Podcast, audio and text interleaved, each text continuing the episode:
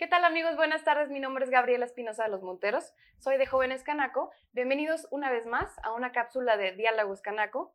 En esta ocasión me acompaña nuevamente nuestro vicepresidente de Jóvenes Canaco, Mario Guerrero. Bienvenido, Mario. Pues, muy buenos días y ahora agradecer pues, a Gaby que nos ha acompañado en las diferentes cápsulas que hemos estado grabando. Y el día de hoy nos acompaña Andrea Navarro de la agencia Coralia de, de imagen y nuestro amigo Hugo Montiel de la empresa Clean Here, que son unos jóvenes emprendedores aquí del estado de Durango, en el, cual pues hoy queremos pues platicar, dialogar qué es lo que están haciendo cada uno de ellos. Así es, bienvenidos, muchas gracias, por acompañarnos muchacho. Pues si gustas Andrea, comentarnos qué haces, a qué te dedicas. Sí, claro que sí. Bueno, pues primero que nada, muchísimas gracias por la invitación, muchas gracias por considerarnos y por traernos aquí a este foro. Eh, mi nombre es Andrea Navarro, yo estudié la carrera de Ingeniería y Gestión Empresarial en el Instituto Tecnológico de Durango. Eh, pues me considero una mujer emprendedora, apasionada por lo que hago, perseverante, pero sobre todo me considero una joven orgullosamente duranguense. Eh, actualmente pues yo comparto un proyecto en conjunto con dos socias, la fundadora Coral Reyes, como mencionaste, la agencia se llama Coral y Estrategias de Imagen. Coral es la fundadora y estudió la, carrera de eh, Imagen Pública. Y mi otra socia, que es Mónica Hernández, que estudió la carrera de Diseño Gráfico. Y bueno, yo estudié la carrera de Ingeniería y Gestión Empresarial y yo me encargo a todo lo que viene siendo la experiencia de marca dentro de Coralia. ¿sí? Eh, pues esa básicamente es lo que estoy haciendo ahorita. Me, me desenvuelvo en dos sectores lo que es el sector empresarial, el que ya les comenté, donde formo parte de Coralia, y el sector artístico, me gusta llamarlo así, porque eh, soy apasionada por la fotografía y hace poco pues también inicié mi propia marca de fotografía. Órale. Qué interesante, ¿verdad? Qué buen curry. Muy buen perfil. Hugo. Ah, bueno, pues mi nombre es Hugo Montiel. Muchas gracias, Mario. Este, Gaba. Ya hemos compartido, he tenido la oportunidad de compartir varios foros con ustedes, agradables, por supuesto.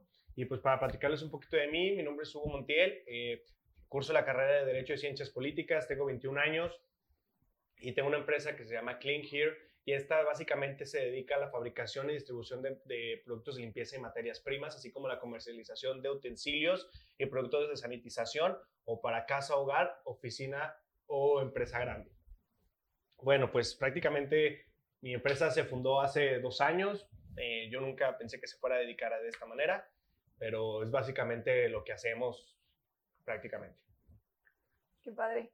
Pues mira, yo ahorita estaba viendo que tienes 21 años y que iniciaste hace dos años tu empresa, o sea, realmente estamos hablando que fue a muy temprana edad y yo creo que a esa edad, o sea, te topas con muchos obstáculos, o sea, ¿a ti qué fue lo más difícil o cuáles son los principales problemas que uno se enfrenta y que yo, que cualquier joven, y no nada más en el estado de Durango, se enfrenta al momento de emprender? Bueno, mira, el, el problema principal que todos los emprendedores vivimos y que es un tabú para el tema del emprendedurismo es no tengo capital. Es el primordial, de que no tengo lana para empezar, no tengo dinero, no tengo infraestructura, que necesito un millón de pesos para poder comenzar como yo quiero, como lo he soñado. Y pues sinceramente no, no se maneja así. Clean Here, antes de ser una empresa de distribución a empresas grandes, este, Clean Here se fundó como una empresa no se podía decir empresa, pero esta empezó con kits de limpieza, que era un litro de fabuloso, un litro de pinol, un litro de cloro, un litro de jabón para manos y un litro de, aromatizantes. Se vendía el kit, se vendía una bolsita y se iba y se le ofrecían los pequeños negocios por 100 pesos. Entonces, de esta manera, pues fue empezando poco a poco, porque, pues, claro, no fue fácil, claro, no empezamos de, lleno. Eh, yo empecé con un socio, eh, al final, sabes que en muchas de las ocasiones los socios no funcionan, no, no, no, aporta, no aporta al negocio. Entonces, pues decidimos separarnos. Cuando yo me separo, pues pierdo infraestructura, pierdo, pues se podría decir que capital, entonces termino yo solo. Y es ahí como empiezo a arrancar poco a poco con el tema de, de, de empezar a hacer los kits y pues tratar de innovar siempre, ¿no? Este es un tema de que si no te subes al tren de la, de la innovación, te vas a quedar estancado totalmente, entonces, eh, pues prácticamente es eso. Otro factor es que te dicen, ¿sabes qué? Estás muy chico. y sí, estás, estás. muy chico, no confío en ti. ¿Cómo puede ser que un chavito de 19, 20 años me, me vaya a mí a surtir en mi empresa súper grande. Entonces, es lo que te enfrentas a los monstruos que tienen aquí en Durango más de 20, 30, 50 años y pues una, competirles en precios, otra, competirles en, tiempos y competirles en infraestructura, pues es un monstruo totalmente que pues, es, el, es el principal problema en el que te enfrentas porque dices, bueno, pues ¿qué me diferencia a mí de, de la empresa del tiburón que tiene más de 30 años? Pues prácticamente el servicio. Bien dicen que el precio no lo es todo y mi empresa se define por el servicio al cliente, por la efectividad que tiene, que tiene mi empresa de decir, te entrego un miércoles, el miércoles a las 10 de la mañana te estoy entregando y que no vas a tener absolutamente ningún problema y que si tu el problema era, era la limpieza, ya no te vas a quitar totalmente esa, esa de la mente. Es prácticamente lo que se define en mi empresa. Muy, muy padre, Hugo. Felicidades. Andrea, ¿tú también estás en el proceso de emprender? Sí, así es. Mira, eh, Coral Estrategias de Imagen también es un emprendimiento. Eh, inició por Coral Reyes, como te comentaba. Pero eh, bueno, también coincido totalmente con Hugo porque nos hemos enfrentado a, este tipo de situaciones, ¿no? Que a lo mejor nos ven jóvenes o nos ven, eh, pues por así decirlo, más chicas de la edad que están acostumbrados a ver a un maestro en imagen pública o desenvolverse en este tipo de sectores y más en el sector empresarial, ¿no? Eh, que a lo mejor nosotros llegamos con nuestros clientes y creo que una herramienta que nos ha sido súper importante dentro de este proceso son las habilidades directivas. Y creo que son habilidades, no sé si ya conozcan acerca del tema, pero son habilidades que nos han ayudado muchísimo a poder desenvolvernos mejor en el sector empresarial. Que lo que nosotros eh, realmente, el conocimiento que tenemos y el conocimiento que hemos adquirido con base a la experiencia que tenemos, lo podamos realmente proyectar porque a veces, eh, por más conocimiento que tengamos, a lo mejor las personas nos ven chicas y dicen, no, a lo mejor no saben, yo, yo, yo sé más que ellas, yo tengo tantos años de experiencia, ¿no? Sí. Pero eh, esta parte de las habilidades directivas creo que es algo fundamental que nos ha ayudado muchísimo a poder proyectar lo que realmente somos. Y bueno, también parte de lo que somos, que es la imagen. Claro. Antes de que continúes y ahorita que estás hablando de las habilidades directivas, ¿qué es la imagen corporativa? Porque hablamos de imagen personal, que es como Coralia la conocíamos, yo en, lo personal la conocía, pues yo me imaginaba cómo te enseñan a vestirte, cómo, cómo sentarte, cómo maquillarte, cómo cortarte el pelo, qué aretes ponerte.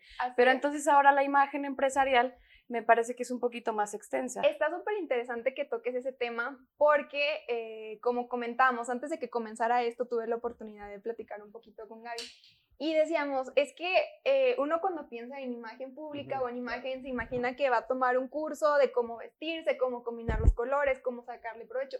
Y sí es verdad, o sea, es, eso es una parte de lo que es la imagen, pero la imagen abarca muchísimas cosas.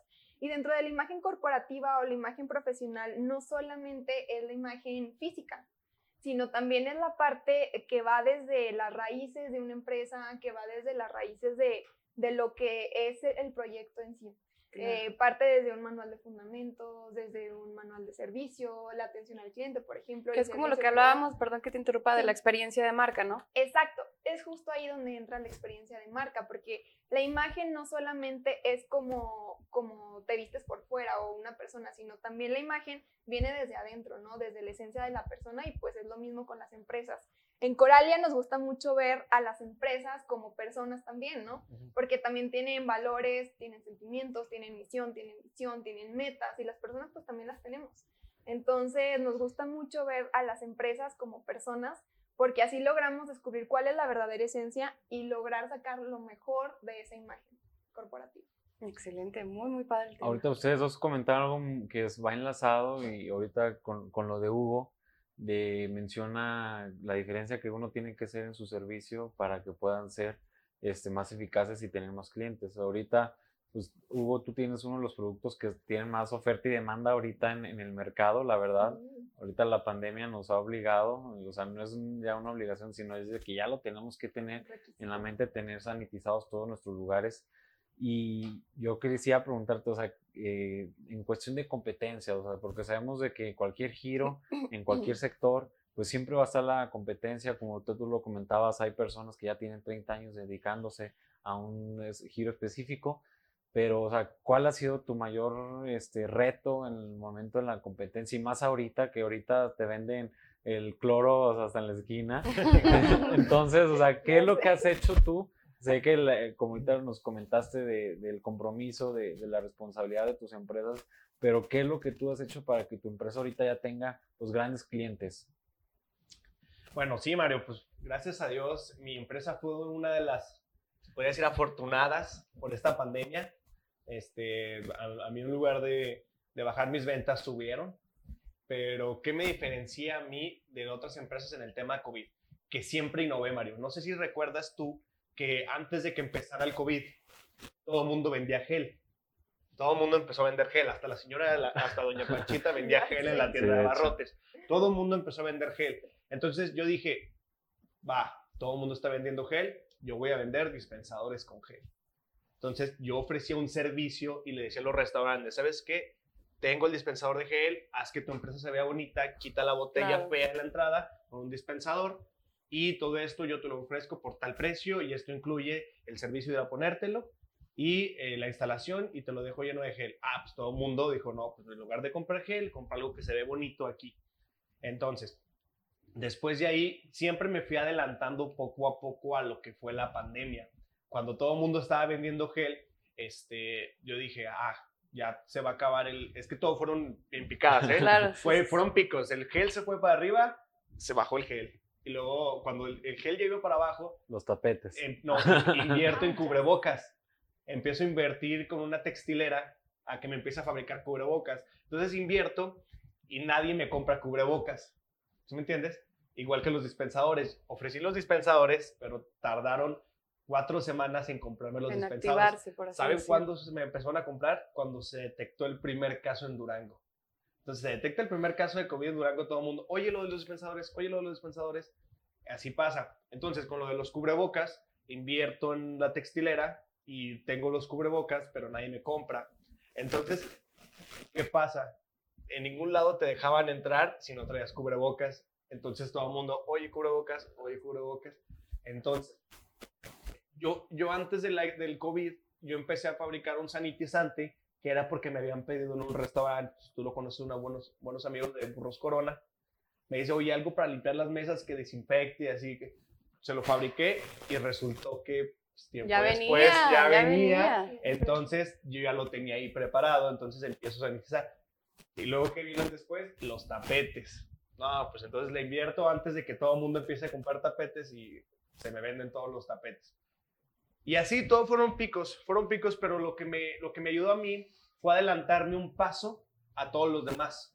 Y, lo- y adelantarme un paso y más que nada ofrecer un buen servicio, ofrecer un buen precio, porque mira, ¿qué, ¿qué es lo que pasa cuando te adelantas un paso? Tú consigues más barato, tú fabricas más barato que cuando está el auge. Porque cuando está el auge, todo el mundo lo está vendiendo y todo el mundo lo está vendiendo caro. Claro. Entonces, adelantarme me, me hace a mí ahorrarme en materias primas, ahorrarme en productos y con eso yo vender más barato que toda la competencia.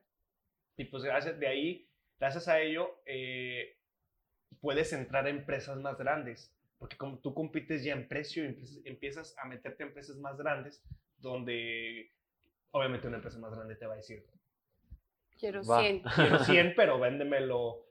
Hay un dicho muy, muy entre los emprendedores que dice, pero bájate, bájate. O sea, te compro, pero bájate. Sí, Entonces, eh, Pero ya yo- es un ingreso fijo. pero ya es un ingreso fijo, ya es una factura fija, pero gracias a esto de innovar y de adelantarte siempre a la competencia, es lo que haces, porque la competencia es muy buena, ¿eh? La competencia es muy Sí, buena. Hay un claro. tabú, pero la competencia te hace ser muy buena porque te hace despertar y andar pilas a lo que sigue. Claro. Entonces, Totalmente eso, acuerdo. es, eso es lo que, lo que a mí me despuntó en esta pandemia. Excelente. Muchas gracias, Hugo. Pues, perdón que te interrumpa. Justo, justo eso que estaba mencionando Hugo forma parte de lo que también eh, viene siendo la experiencia La de marca. experiencia de marca. Por ejemplo, lo que decía de que vendían eh, el gel antibacterial en una botella y eh, lo dicen en un dispensador, bonito, que se vea bien.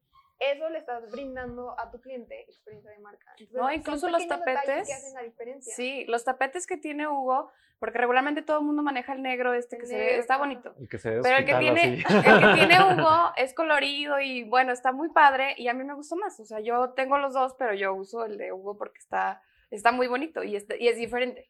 Así es. Así es. Tú, por ejemplo, Andrea, ¿cuáles son los clientes potenciales que tienes respecto a la, a la imagen corporativa? ¿Cuáles son los más importantes?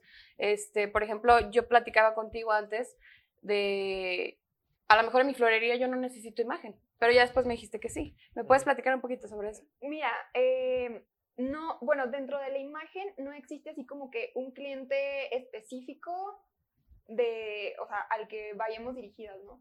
Siempre y cuando o que cumplan, que, requieran hacer ese cambio no solamente en su imagen física, sino que también eh, necesiten estrategias para llegar a ciertas metas profesionales, ¿sí? Porque la imagen es todo un conjunto de estrategias, ¿no? Una va detrás de otra. Entonces, lo que comentabas, es que a mí, ¿de qué me serviría si yo tengo una florería? ¿De qué me serviría tomar o contratarlas a ustedes de imagen? Y, y yo te decía, pues la experiencia de marca, o sea, no es lo mismo que tú entregues eh, los arreglos de cierta forma a que les pongas una tarjetita así, que esté personalizada y que tenga a lo mejor, que tenga un brillito empalado, ¿sí? O sea, son pequeños detalles que hacen la diferencia. Entonces, como les comentaba, la imagen no solamente es la parte física, sino viene también desde la esencia de una empresa. ¿sí? Nosotros, además de, de brindarles estrategias para la imagen, también hacemos lo que son auditorías internas para saber realmente cómo está la empresa por dentro, ¿no? Porque a veces también platicábamos antes de la resistencia al cambio. Sí, muy sí, que cuando tú quieres eh, empezar a hacer estos cambios o reestructuraciones de la imagen, pues vienen desde adentro, ¿sí? Desde lo más adentro que te puedas imaginar. O sea, desde el personal eh, y, y, te das cuenta, te vas dando cuenta con estas auditorías que existen problemas que ni siquiera veías y son, es, es la raíz de, del por qué no estás proyectando lo que tú quieres ante tus clientes o por qué a lo mejor no has tenido esa brecha de oportunidad para expandirte o porque tu negocio no está funcionando. Entonces es muy importante que, que, se realice una auditoría interna. O sea, la verdad es que es un proceso muy complejo, pero dentro de Coralia pues hacemos prácticamente todo eso, desde auditorías internas, este, no sé, manuales de fundamentos, manuales de procesos. Los procesos también son fundamentales. Y que comentabas también hace rato, eh, bueno, fuera de, de cámara cuando estábamos platicando, que también es más fácil eh, trabajar con una empresa que va iniciando a que una que ya tiene tiempo, porque la que ya tiene tiempo ya tiene sus lineamientos, pero la que va empezando pues es más fácil. Sí, te comentaba porque muchos ven em, esta parte de imagen como un gasto como un gasto innecesario cuando van eh, iniciando un emprendimiento. Que es una inversión. Y no es así, al contrario, es la mejor inversión que tú puedes hacer, ¿sí? Porque porque, o sea, si tú desde el comienzo empiezas a, cimentar bien, empiezas a tener buenas bases, o sea, créeme que el negocio se va a ir dando, se va a ir dando. Y la parte de la imagen es fundamental para las ventas y para, la organización interna, para la organización interna. Entonces, nuestro lema en Coralia es que la mejor inversión es en, en imagen. Bueno, además de otras cosas, claro, pero, pero es parte esencial porque no es lo mismo iniciar con una buena imagen a después ¿Qué pasa con algunos antros, bares, este, que a veces inician, pues más o menos. La percepción de la, imagen. exacto. Ya no se les puede quitar, por más que le cambies el nombre, por más que le cambies los colores, el lugar. trates de jugar. Ajá. Entonces, el lugar. Es súper importante que desde un inicio tengan bien definidos cuáles son sus objetivos y a través de eso poder proyectar mediante la imagen. Pues muchísimas gracias, les, les agradezco a los dos, realmente pues son perfiles realmente que vale la pena pues este, que los conozcan, que realmente sepan qué es lo que están haciendo, porque son cosas que un, ahorita un chavo de 21 años, pues qué es lo que puede estar haciendo en su casa, acostado, aprovechando la cuarentena en Netflix. sí, y vacaciones. y yo pues tengo la fortuna de conocerlos y sé que desde temprano andan en friega. Entonces es lo que le hace falta a Durango, le falta jóvenes activos, proactivos, que realmente vean una necesidad y esa necesidad la convierte en un modelo de negocio y ese modelo de negocio ya se convierte en fuentes de empleo. Entonces, realmente felicitarlos. Gracias. Ya para despedirnos, pues algo que le recomienden muy breve a los jóvenes para que puedan emprender. Mira, yo creo que lo que recomiendo a los jóvenes es que el principal problema en nuestra juventud es que la juventud cae en una zona de confort, de estoy estudiando, mis papás me tienen que atender por ley, o sea, de ley. De ley estoy estudiando, mis papás me tienen que dar mientras termino la carrera. Y no, es totalmente equivocado. O sea, tienes que fregar. Perdón la palabra, aquí ahora sí que perdón la palabra. Pero hay que fregarle, hay que fregarle en este tema porque eh, muchos creen que también el emprendedorismo es muy fácil, nada más es ese es vender y ya. No, no, no, tienes que fregarle, porque yo antes de emprender, yo a mis 21 años he sido jardinero, he sido barista, he sido mesero, he sido barman, he sido pues muchas cosas y he trabajado directamente en restaurantes, en bares, he trabajado en todos lados, entonces conozco prácticamente lo que es mi mercado. El gremio. Sí, porque yo em- empecé mi mercado trapeando, empecé mi mercado barriendo, empecé conociéndolo de- desde, el, desde el fondo, entonces sé cómo se manejan los, lo- los, restaurantes de esa forma. Entonces, a todos esos, emprende- a todos esos jóvenes, todos esos estudiantes, eh, salgan de esa zona de confort, arriesguense, porque si nunca, se, si nunca se van a arriesgar y van a decir, es que a lo mejor voy a perder dinero, pues es que a lo mejor no tengo dinero para empezar, no, no, no necesitas dinero, necesitas las ganas y el espíritu de, de, querer salir adelante y querer buscar tu propia libertad, libertad financiera. A lo mejor no te vas a dedicar a esto toda tu vida, pero qué mejor que tengas tu propio dinerito para tú comprarte tus cosas y poder salir adelante por ti mismo y no estar dependiendo si te van a dar o no tus papás. Muchas Ese gracias. Es mi, Muchas gracias. mi consejo. Andrea, Coincido totalmente. Algo que siempre me gusta decirles, y especialmente a los jóvenes de Durango, es que vivimos en un estado sumamente privilegiado, lleno de oportunidades, siempre. Eh, pero muchos piensan que las oportunidades nos van a llegar solas y siempre estamos esperando de que, ay, no, es que no hay oportunidades, es que no hay trabajo, es que yo estudié ingeniería y aquí no hay nada y no sé qué. Es nuestra responsabilidad, o sea, es responsabilidad de nosotros generar esas propias oportunidades a nosotros mismos y también a nuestro estado, ¿sí? Porque nosotros también podemos ser fuentes de empleo, ¿sí? Podemos generar empleos Claro. en, nuestro, en nuestro estado y sobre todo que no va a ser fácil, o sea, les diría que, les diría una gran mentira diciendo que es súper fácil No, para emprender. nada. Eh, desde los miedos que tenemos a veces de que va a funcionar o no va a funcionar. Y cuando digo que generemos nuestras propias oportunidades es que empecemos por algo, por mínimo que sea, agarremos experiencia. O sea, yo también me acuerdo desde que estaba chiquita, creo que mi primer empre- emprendimiento fue cuando tenía como 12 años más o menos junto con mi mamá. Y poco a poco vas agarrando experiencia en pequeñas, en pequeños, pequeñas partes que tú, proyectos que tú emprendas, ¿sí? Y no te esperes a que las oportunidades lleguen solas. Muy bien, perfecto. Pues muchas gracias nuevamente por acompañarnos. Y ya saben, sigan viendo nuestras cápsulas para que sigan conociendo perfiles, ideas sobre el emprendimiento, sobre la Cámara Nacional de Comercio. Y pues muchas gracias por sintonizarnos por Facebook. Nos vemos en la próxima. Gracias. Gracias.